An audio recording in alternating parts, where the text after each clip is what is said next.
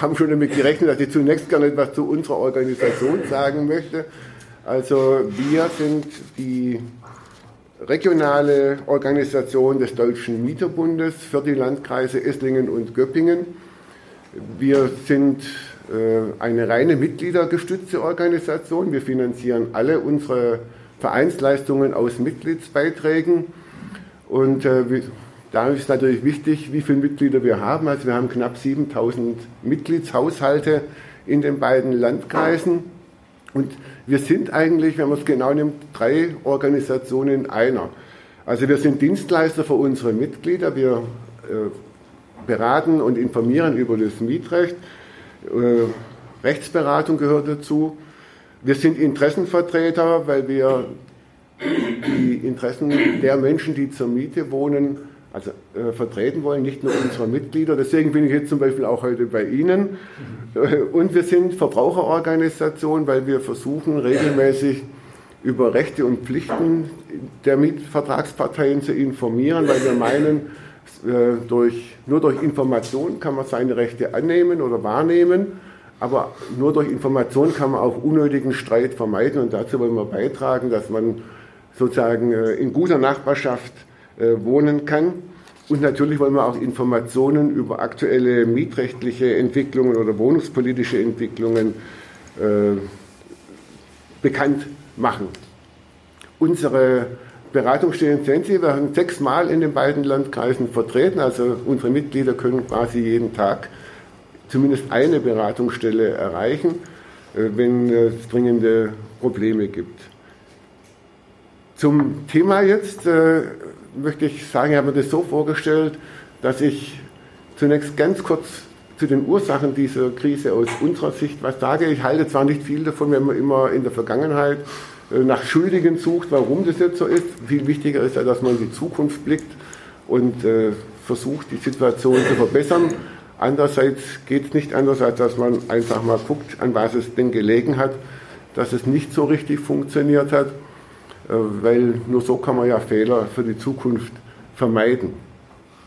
Immer wieder genannt wird, äh, dass eben Prognosen äh, ausschlaggebend war, dass man sich aus dem, wir haben es ja gehört, quasi aus dem Wohnungsbau zurückgezogen hat, aus der Förderung des Wohnungsbaus zurückgezogen hat. Ich denke, daraus kann man eigentlich niemanden Vorwurf machen. Das war eben damals so, haben wir als Mieterbund auch so für bare Münze genommen, dass wir weniger älter und bunter werden dass die Entwicklung anders verlaufen ist, konnte man natürlich nicht abschätzen. Aber was man abschätzen konnte und wo wirklich ein Fehler gemacht wurde, dass man der irrigen Meinung verfallen ist, wenn weniger Menschen da sind, braucht man auch weniger Wohnungen.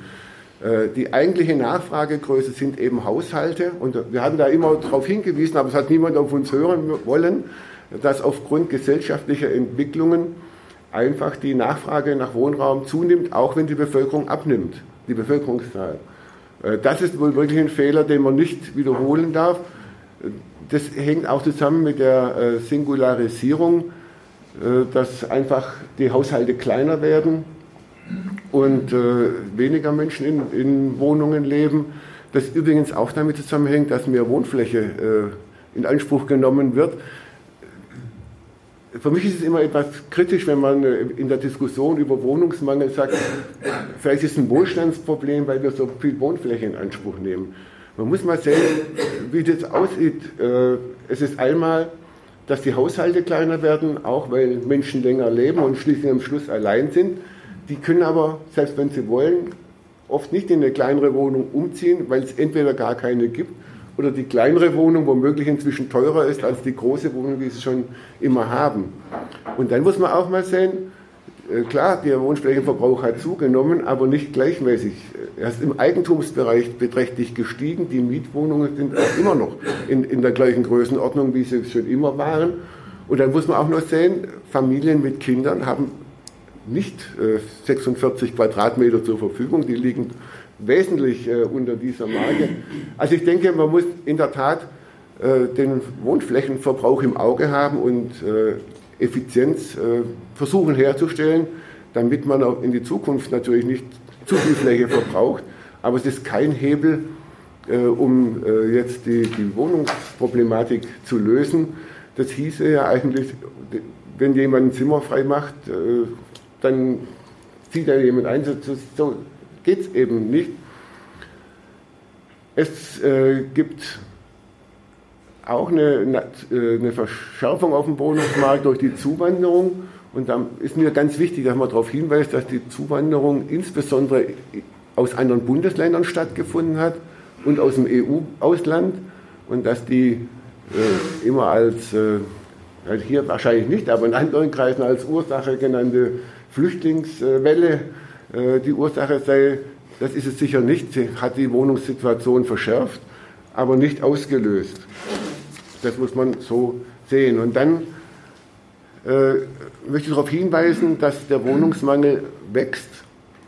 Es gibt eine äh, Prognos-Studie, die im Auftrag der Wohnraumallianz auf Landesebene erstellt wurde. Die sollte feststellen, wie der Wohnungsbedarf in Baden-Württemberg ist. Und die haben auf der Basis des Jahres 2015 ganz vornehm gesagt, da besteht eine Wohnbaulücke, also es fehlen Wohnungen, 88.000 Wohnungen sind das. Und um den Bedarf abzubauen, äh, und äh, die zukünftige Nachfrage zu befriedigen, müssten jährlich 65.000 Wohnungen neu gebaut werden. Das ist Baden-Württemberg. Das ist jetzt mal Baden-Württemberg.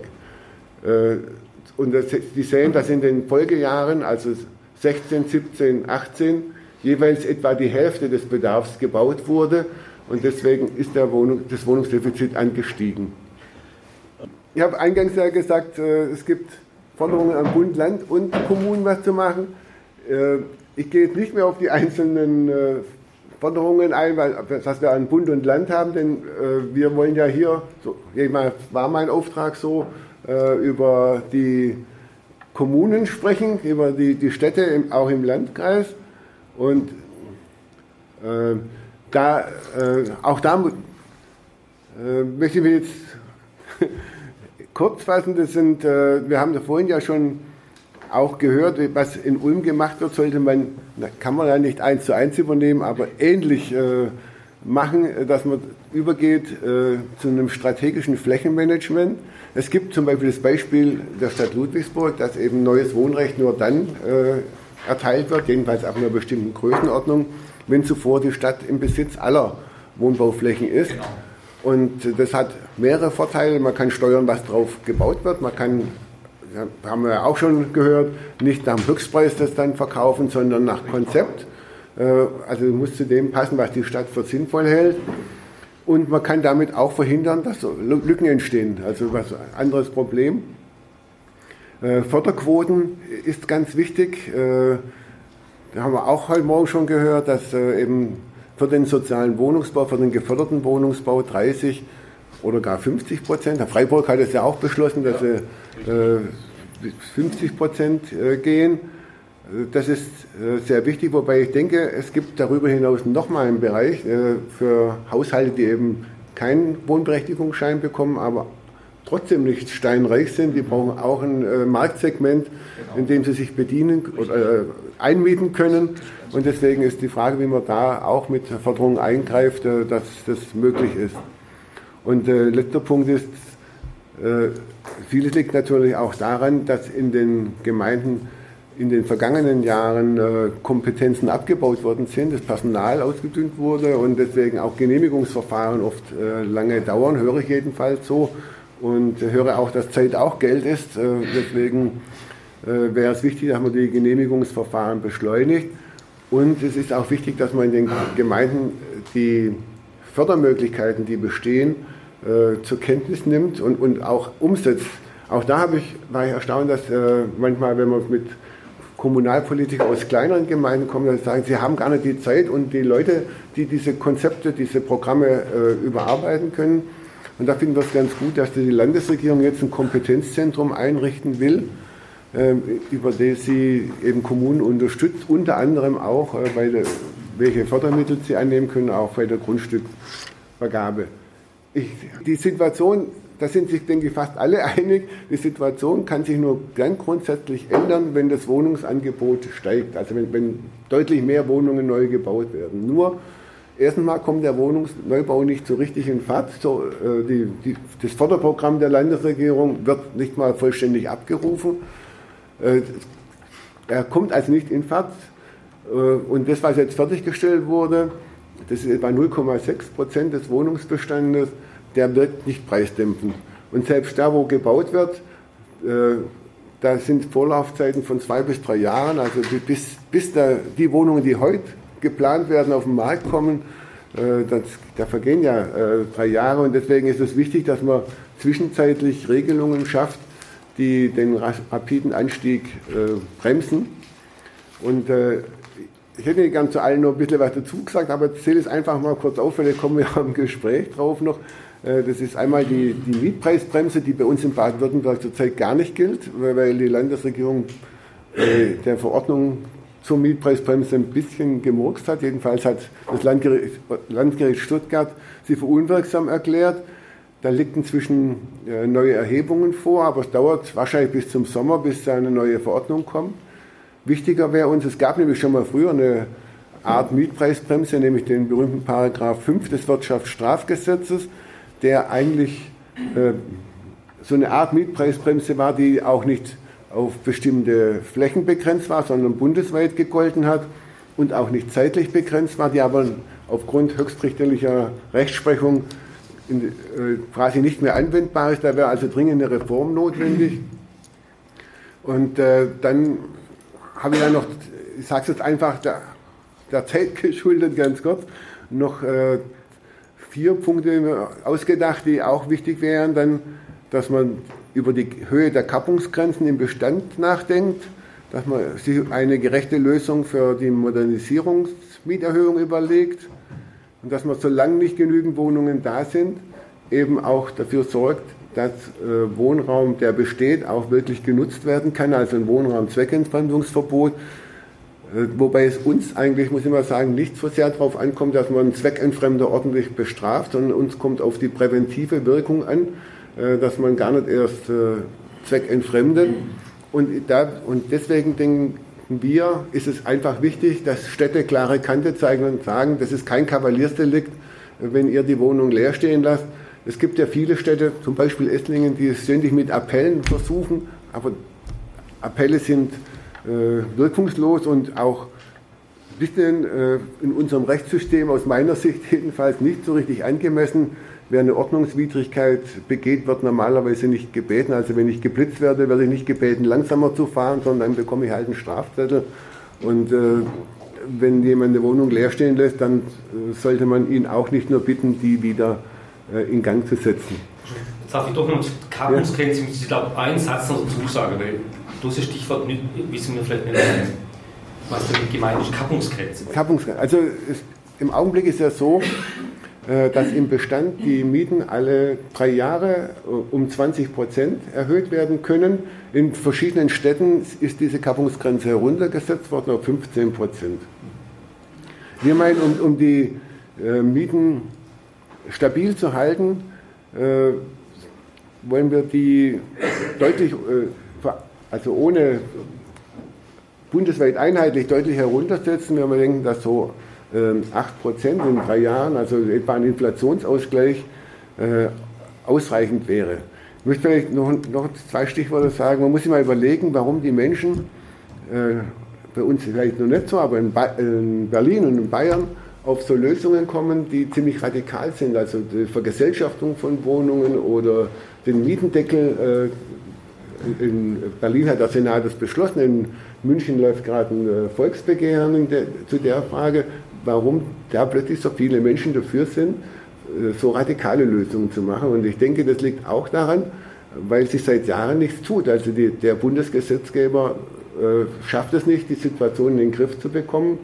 Und deswegen sucht man jetzt äh, verstärkt nach anderen Lösungen. Ich denke, wenn man solche radikalen Lösungen verhindern will, äh, das ist jedenfalls die Position des Mieterbundes in Baden-Württemberg, dann muss man die Mietpreise wirklich äh, spürbar stabilisieren. Das geht zum Beispiel durch eine Reform des Wirtschaftsstrafgesetzes, aber der Bundesgesetzgeber, der dafür zuständig ist, kommt da wohl nicht so in die Hufe. Es gibt einen Gesetzentwurf aus dem Bundesjustizministerium schon langem und äh, Bayern hat jetzt äh, letzte Woche einen Bundesratsantrag zu dem Thema gestellt, aber es bewegt sich eben nichts.